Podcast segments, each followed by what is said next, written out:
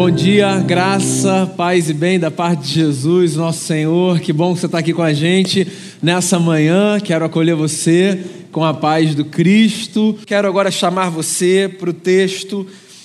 Eu quero ler no Salmo de número 84, livro dos Salmos, capítulo 84.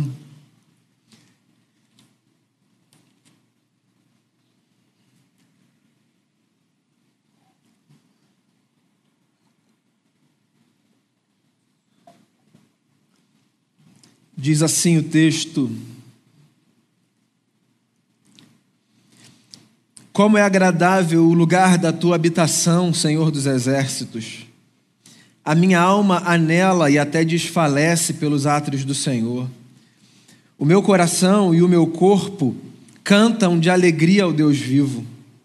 Até o pardal achou um lar e a andorinha um ninho para si, para abrigar os seus filhotes, um lugar perto do teu altar Ó Senhor dos exércitos, Rei meu e Deus meu, como são felizes os que habitam em tua casa, louvam-te sem cessar.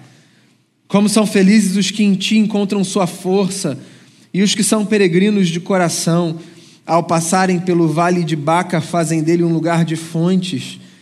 As chuvas de outono também o enchem de cisternas, prosseguem o caminho de força em força até que cada um se apresente a Deus em Sião.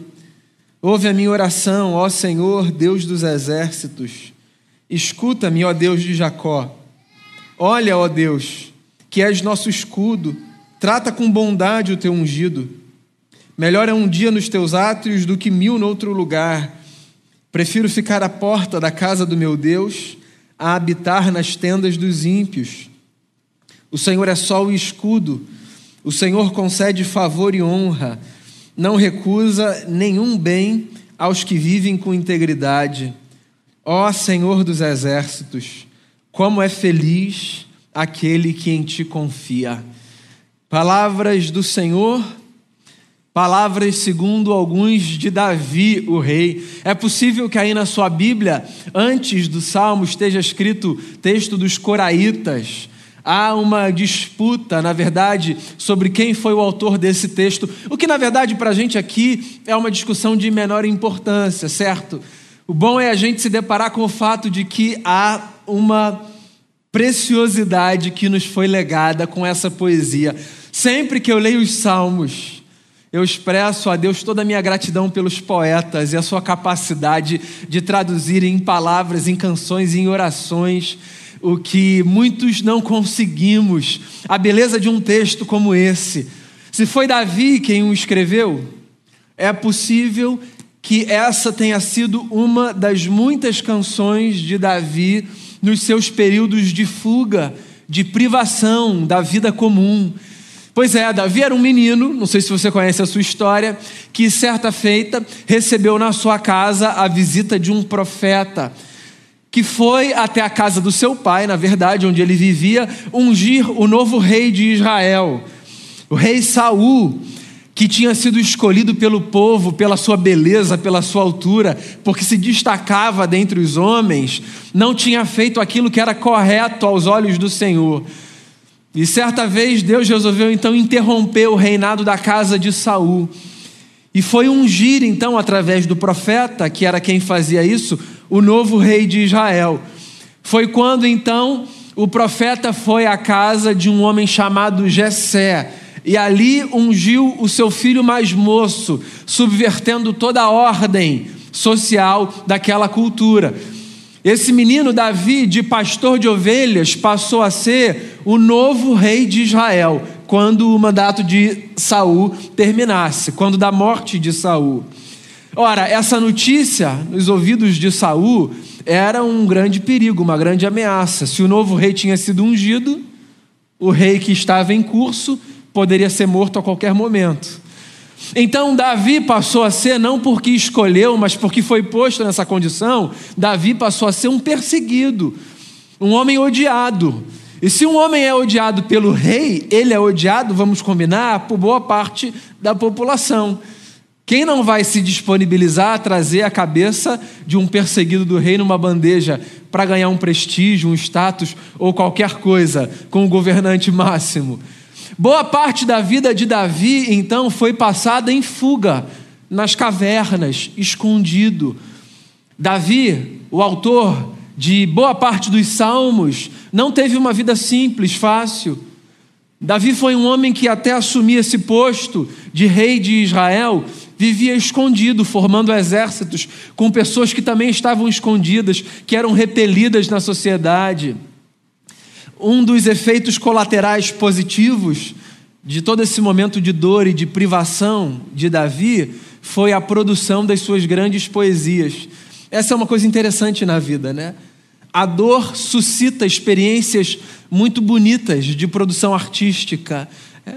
Muitos dos grandes artistas, de diversas ordens, gente que pinta, gente que escreve, gente que canta, gente que toca um instrumento, gente que declama, muito do que os artistas produzem emerge dos momentos mais duros e mais difíceis da sua caminhada. E com os artistas da Bíblia não era diferente. E aqui a gente tem um texto lindo que fala sobre possivelmente o desejo que esse homem tem de estar onde Deus estava. Pois é, no imaginário religioso daquela gente, naquela época, Deus morava num lugar. Que, se Davi é então o autor desse texto, não era um lugar fixo como esse, não era um templo ainda, era um tabernáculo, um templo móvel, era montado e desmontado, se deslocava pelas regiões daquela terra. Aquele lugar era a representação da presença de Deus entre os homens, de modo que estar no tabernáculo significava estar no lugar da habitação de Deus. Aquele era o prédio onde Deus morava. Então as pessoas de toda a nação afluíam para o lugar onde o prédio de Deus estava para que elas fossem abençoadas com o perdão dos pecados, com a comunhão entre as pessoas ali naquele lugar. E aqui a gente tem um homem privado desse lugar. A Bíblia, num certo sentido, é um livro que fala da expansão da consciência humana. Então, por exemplo, hoje eu e você sabemos que não estarmos aqui não significa estarmos privados do lugar onde Deus está. Nós passamos quase seis meses com essas portas fechadas. Alguns dos nossos irmãos e irmãs ainda permanecem nas suas casas, sem virem ao templo. E hoje a gente não tem mais a crise de, nossa, eu quero muito estar no lugar onde Deus está, como uma referência ao prédio, porque nós sabemos que o prédio hoje é muito mais o espaço do ajuntamento daqueles que resolveram caminhar em comunidade do que o lugar onde Deus está. Mas eu queria que você fizesse um esforço de tentar se imaginar no lugar daquele homem que escreveu aquele texto e que vive a angústia de não poder ir ao lugar onde Deus mora. Um homem que desejava experimentar a doçura da habitação de Deus, mas que não tinha acesso a esse lugar Quão angustiante é na vida nós desejarmos estar num lugar e por alguma razão não podermos desfrutar daquele ambiente, daquela atmosfera, daquele clima. Quantas pessoas nos mandam mensagens, mesmo sabendo que Deus está onde elas estão, dizendo: Eu queria tanto estar aí com vocês, faz tão bem. Quantas pessoas, talvez há dois domingos, a primeira vez que chegaram aqui, se emocionaram, choraram se lembrando do tempo que ficaram sem vir para cá. O mundo é simbólico. Os lugares dizem coisas para a gente. Estarmos em determinados lugares significa sentirmos determinados cheiros, revivermos memórias, encontrarmos pessoas, pessoas que, por sinal, hoje são a habitação de Deus. Por que, que a gente gosta tanto de estar perto de gente? Porque a gente já entendeu que é em gente que Deus mora. E que poucos lugares, na verdade, eu ousaria dizer, nenhum lugar é tão sagrado quanto o lugar do encontro de uma pessoa com outra. Porque o lugar dos nossos encontros é o lugar mais tangível da presença de Deus. Por que, que a gente se encontra e a gente deseja se abraçar, o que é um desafio tão grande hoje, certo? Por que, que a gente se toca? Por, que, por que, que a gente dá um cheiro em quem a gente ama? Não é apenas porque essa pessoa representa muita coisa para a gente, é claro que é em alguma medida, mas também é porque, mesmo que a gente não se dê conta disso, nada na vida é tão divino quanto encontrar Deus na experiência das intercessões humanas. É por isso que é tão importante estarmos perto de gente. O lugar da habitação de Deus é amável, você é amável, os nossos encontros são amáveis. O salmista diz: o pardal encontrou casa, andorinha, ninho para si. Eu quero fazer um ninho, Senhor, onde o Senhor estiver. Eu quero fazer da tua presença ninho para mim e para os meus. Eu acho que esse é um dos anelos mais profundos da existência humana. Aqueles que já entenderam qual é o verdadeiro sentido da vida, aqueles que já disseram, como Agostinho de Hipona, um dos grandes bispos da história da igreja, fizeste-nos para ti, ó Deus e o nosso coração não encontrará descanso enquanto não repousar em Ti. Aqueles que já entenderam que o sentido da existência está nele e onde Ele estiver, anelam como salmista. Eu quero estar, Senhor, onde o Senhor está, porque o lugar da tua habitação, ó Senhor dos exércitos, é agradável. Você sabe o que eu acho bonito nesse começo de salmo? Daí, o meu apego pela sensibilidade dos poetas eu não sei se essa é a versão da Bíblia que você tem. Ao meio da revista atualizada, por exemplo, que é uma Bíblia que a gente costuma ler mais, diz assim: Quão amáveis são os teus tabernáculos. O que é muito sensível, é de uma beleza, de uma sensibilidade poética. Porque àquela altura só havia um tabernáculo. Era uma tenda, a mesma tenda, única, que era montada e desmontada. Havia um tabernáculo, ninguém em Israel, àquela altura e naquela cultura, falaria sobre o lugar da habitação de Deus como uma referência aos tabernáculos de Deus. Não havia muitos prédios, muitos templos, muitas tendas, havia uma única. Mas o poeta tem uma sensibilidade, ele sabe que Deus mora em muitos lugares, há muitas casas que são chamadas casas de Deus. Eu sou casa de Deus, você é casa de Deus, o mundo é casa de Deus. Deus mora por aí. É por isso que, às vezes, mesmo nos lugares mais inóspitos, menos religiosos, nós nos deparamos com um senso de assombro por tomarmos consciência de que a presença de Deus é palpável. Alguns momentos da vida são assim. Parece que a gente consegue tocar Deus como eu toco essa mesa. Tamanha a presença do eterno que se sente e às vezes esses lugares não têm absolutamente nada de cenário religioso, de roupagem religiosa, de invólucro religioso, porque desde, desde os tempos mais antigos, Deus o Eterno tem muitas casas, muitos tabernáculos, Deus mora em muitos lugares. E o que eu mais desejo é estar onde Deus está. Seja isso uma referência a um prédio, porque aqui está gente que se fez casa de Deus Seja isso uma referência a qualquer lugar, onde quer que Deus esteja, ali eu quero estar. De modo que o inverso também é verdadeiro, onde quer que Deus não esteja, que o cheiro seja o cheiro da antítese daquilo que Deus é, que o valor seja o valor mais antagônico àquilo que o Evangelho me apresenta. Onde quer que Deus não esteja, então ali eu também não quero estar, porque eu quero fazer da habitação do eterno a minha morada.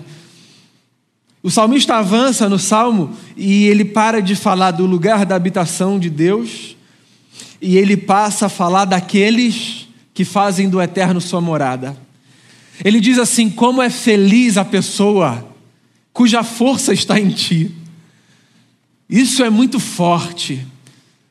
Olhando para as circunstâncias da vida, percebendo, por exemplo, como o nosso coração é, frágil e se apega, por exemplo, a coisas absolutamente frágeis como fonte de segurança, sabendo como nós somos, do que nós somos feitos, sabendo como às vezes nós depositamos a nossa segurança última em relacionamentos, de modo que quando eles se fragilizam ou quando nós os perdemos, nós piramos, a vida perde sentido. Sabendo, por exemplo, como às vezes nós depositamos a nossa confiança, e a nossa força nos nossos recursos, de modo que quando o mundo gira alguma coisa acontece, uma pandemia muda o fazermos outra oração que está aqui nesse mesmo livro, o livro das orações e das canções e das poesias, o livro dos Salmos. Tem uma oração que diz assim: uns confiam em carros, outros em cavalos. Eu confio no Senhor, o Deus dos exércitos. Carros e cavalos, os símbolos dos impérios do mundo antigo. O que o salmista está dizendo é como é fácil a gente desviar a nossa confiança daquilo que verdadeiramente tem sustentação e que é capaz de nos dar segurança.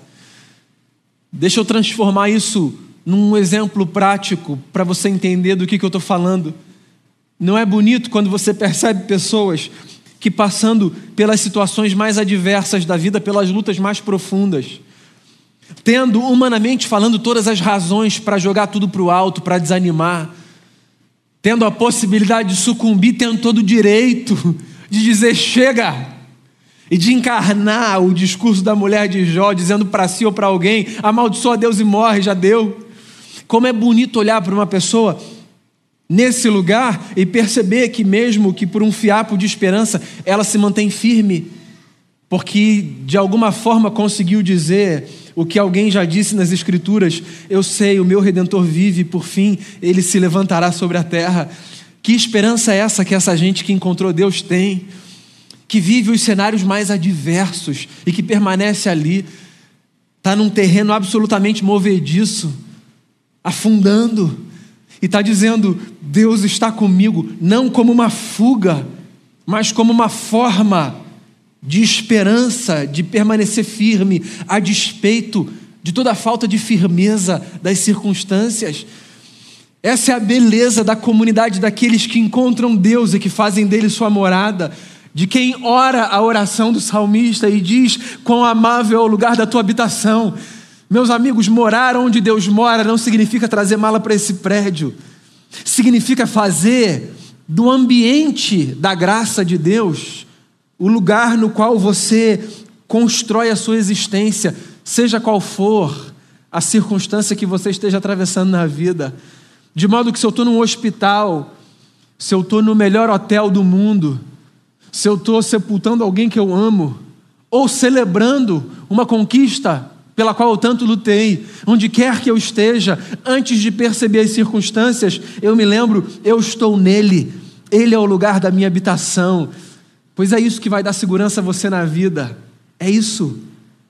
É isso que vai dar estabilidade a você nessa vida. Entender que Deus é o lugar da sua morada. É nele que você vive. Como é feliz quem quem coloca a sua força e a sua confiança no Senhor. Como é feliz aquele cujo coração, o salmista diz, essa é a parte mais bonita do salmo para mim. Aquele cujo coração é como um peregrino coração peregrino. O coração daquele, daquela que confia no Senhor, não é um coração estático, é um coração em movimento, é como um peregrino, é um coração que faz caminhos. Os nossos, os nossos corações, respectivos corações, precisam fazer caminhos. Você sabe qual é o oposto de um coração que é como um peregrino? Um coração petrificado, que não se movimenta, que é como uma rocha, endurecido. O nosso coração precisa percorrer caminhos. E eu tenho insistido nessa tecla aqui, vezes sem conta. As estradas da vida estão prontas, mas os caminhos somos nós que os fazemos. O seu caminho quem faz é você. O seu caminho não é dado. Deus não faz o seu caminho. Deus não faz o seu caminho. Você faz o seu caminho. A forma como você caminha as escolhas que você faz. Nós não somos como um boneco nas mãos de um Deus que, que decide, determina cada passo da nossa existência. Deus, o soberano, governa sobre céus e sobre terra, mas em absoluto isso significa que nós não somos capazes de dar passos por nós mesmos, debaixo desse tecido de governo do eterno. O seu caminho quem faz é você. Lembra da história que Jesus contou? Do bom samaritano? O sacerdote que passou por ali resolveu fazer o seu caminho, passou ao largo. O levita que passou por ali fez o seu caminho, passou ao largo. O samaritano que passou por ali fez o seu caminho, se envolveu. pela mesma estrada, três homens, três caminhos, porque o seu caminho é diferente do meu, que é diferente do dele, que é diferente do dela. Feliz é aquele cujo coração que confia em Deus não é como uma pedra, é como um peregrino. Eles vão de força em força, eles vão de esforço em esforço, porque a caminhada não é leve, a caminhada não é fácil. A gente não precisa aqui brincar de evangelho, fingindo que viver com Deus é uma coisa diferente do que de fato é. A caminhada é árdua. Cada passo requer de nós muita força. Existem alguns momentos da vida que tornam isso mais visível diante dos nossos olhos, né? Eu já contei essa história aqui algumas vezes. Eu me lembro quando eu fui visitar certa vez num hospital uma amiga de adolescência que cresceu comigo aqui na igreja e que resolveu fazer caminhos e que por causa dos caminhos que fez se deparou com uma condição muito frágil entre vida e morte. Quando eu fui visitar com alguns amigos da igreja, essa amiga, ela estava praticamente desfigurada. Ela sobreviveu por um milagre, por graça de Deus. E eu fui ao hospital vê-la e ela tinha perdido praticamente toda a sua autonomia. De modo que no dia que eu fui ao hospital visitá-la com algumas pessoas, ela relatou para a gente que depois de muitos e muitos meses, pela primeira vez, ela escovava os seus dentes com as suas próprias mãos. Parece bobeira, né? Porque, ora, você escova os seus dentes algumas vezes por dia com as suas próprias mãos, sem que ninguém precise auxiliar você. Mas aquela condição na qual ela se encontrou era uma condição assim, de tanta fragilidade, de tanta incapacidade, que ela se deu conta de que conseguir escovar os dentes com as suas próprias mãos era um grande milagre e demandava dela uma força descomunal para aquele momento. E aquele pequeno gesto que a gente faz no automático todos os dias, para ela, na verdade, era um passo de força. E naquele momento isso me deu um clique, eu fiquei pensando como muitas vezes nós julgamos os passos alheios como se eles fossem simples e automáticos e mecânicos. Quando na verdade do nosso lado, às vezes uma pessoa que deu um passo com a mesma distância do meu, precisou ter muito mais força do que eu para dar aquele passo, porque talvez o que eu julgue como natural e automático para outro seja resultado de uma força descomunal e o inverso também é verdadeiro. Às vezes alguém olha para mim dando um passo e acha que aquilo foi simples, e aquilo requereu de mim uma força, um empenho, uma disciplina, uma vontade. Os que confiam em Deus vão de força em força, de força em força, de esforço em esforço. A vida não é simples, meu amigo, não é, minha amiga. Nunca houve promessa de vida simples, nunca houve. Não no Evangelho do Cristo, que caminhou como uma ovelha para o matadouro, que carregou sobre os seus ombros o peso do mundo. Foi ele quem disse, certo? Se o Senhor e Mestre de vocês passou essa vida, por que vocês não? Isso não é um ódio ao sofrimento. É só uma constatação de que a vida não é fácil e não é simples. E de que as lutas e as adversidades não devem ser lidas como uma espécie de abandono de Deus. Na verdade, elas devem ser fonte de esperança, porque os peregrinos de coração, que vão de força em força, eles, eles encontraram em Deus o lugar da sua habitação. Eles, inclusive, são capazes de transformar deserto em manancial. Você sabe o que é isso na prática? Isso é o que acontece sempre que você olha para alguém e você ou pergunta para essa pessoa, ou para outra pessoa, ou para si mesmo. Como é que essa pessoa está conseguindo fazer isso? Sabe, mas aquela boa pergunta, não é o julgamento do outro, é de onde ela tirou essa força para continuar caminhando com essa história, tendo passado o que passou, sabe? Às vezes que você olha para alguém e você diz assim: como é que essa pessoa está conseguindo? Então, é porque quem faz do eterno sua morada transforma deserto em manancial. Olha para os lugares mais áridos da vida e consegue, não apenas para si, o que é belíssimo, mas para os outros, oferecer água que sacia a sua sede. Porque quantas vezes o testemunho de alguém saciou a sua sede? Não é? Quantas vezes ouvir a história de alguém matou a sua sede? Quantas vezes olhar para o passo de alguém no meio da luta fez com que você tivesse o seu coração pacificado? É que a gente vive num mundo tão egoísta e tão narcisista que a gente lê o texto como se o texto fosse só uma lembrança de que, opa, transformei deserto em manancial para mim. Obrigado, Senhor. Já vai chegar a sua vez, querido. Daqui a pouco aí Deus te ajuda. Não, não.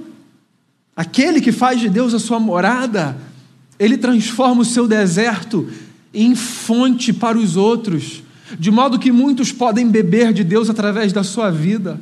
Você pode nem se dar conta disso, mas o seu testemunho tem alimentado muitos a perseverarem, a continuarem, a avançarem.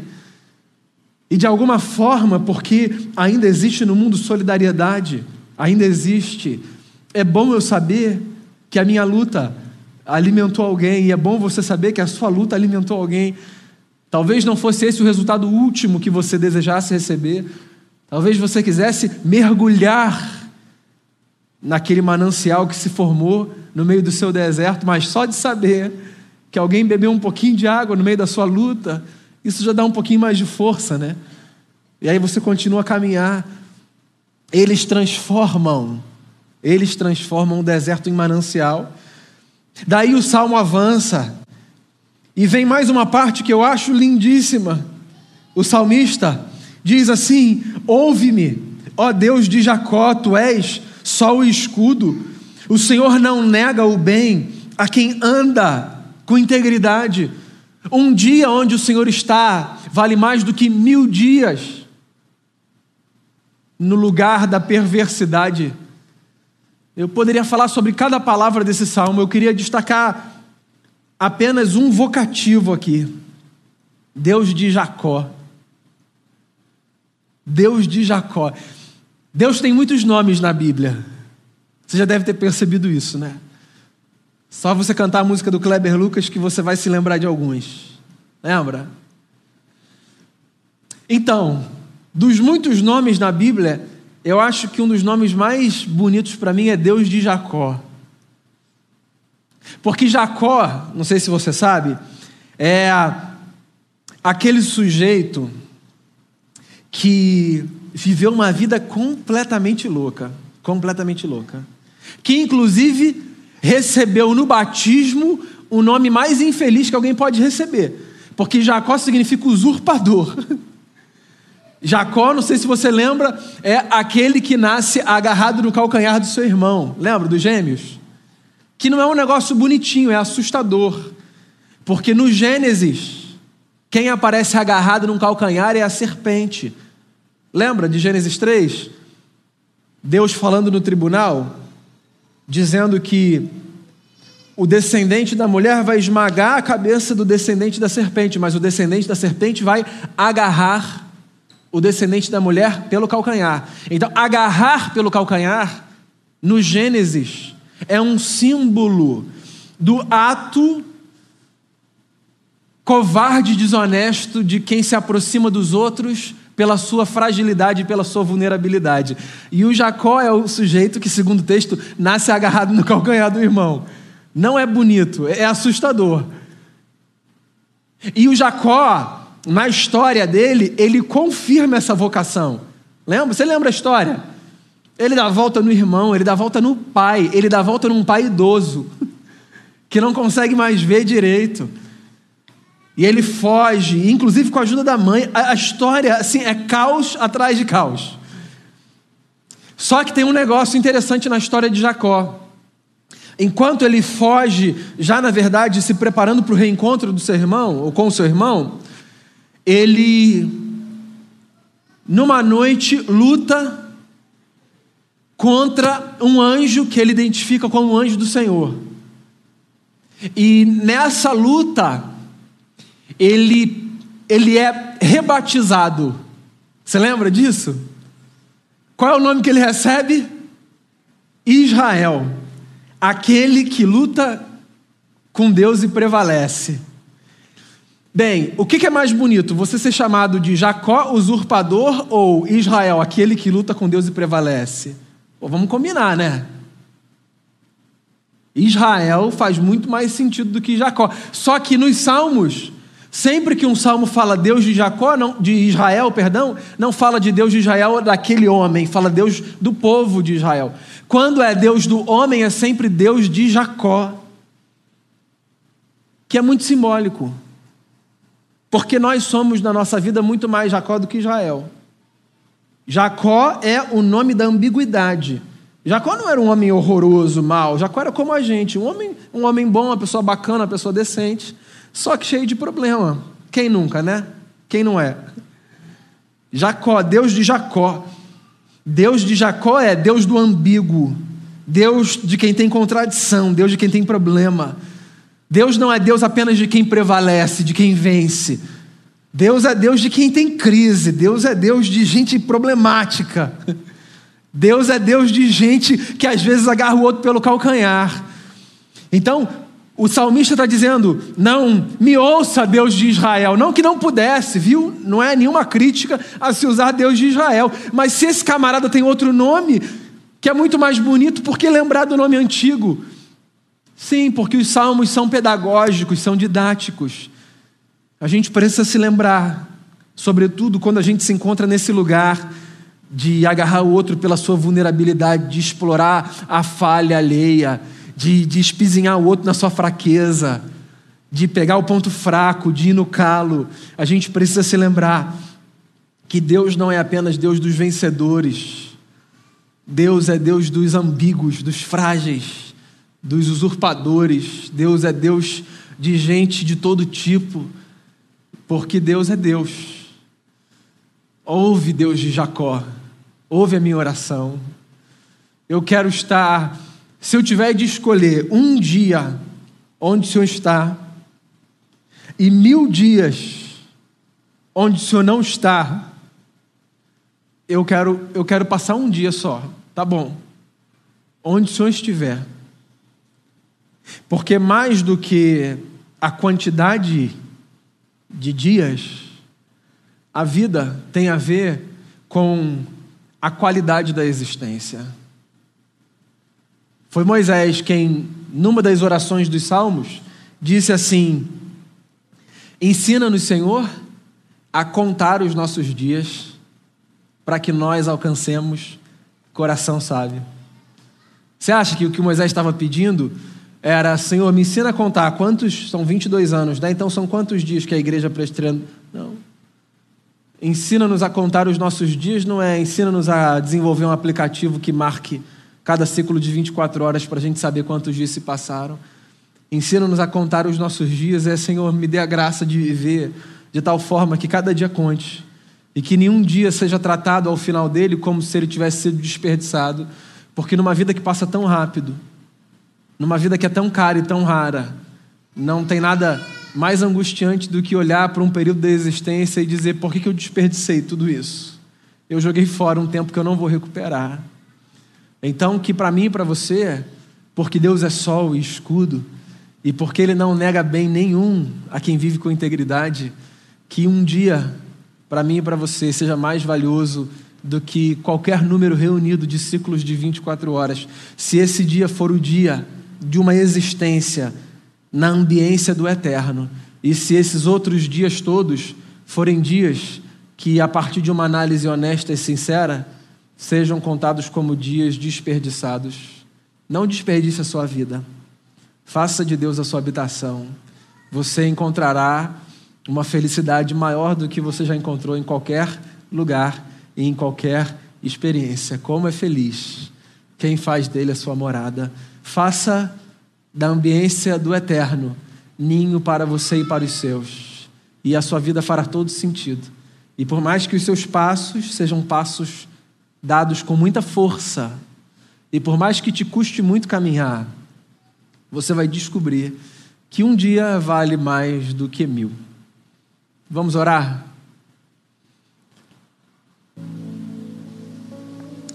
Faça a sua oração aí ao Deus de Jacó. Você pode, inclusive, ao invés de dizer Deus de Jacó, dizer Deus de. E você pode dizer o seu nome. Eu direi Deus de Daniel. O que tem problemas, o que carrega ambiguidades. Faça a sua oração. Coloque sua vida diante do Cristo.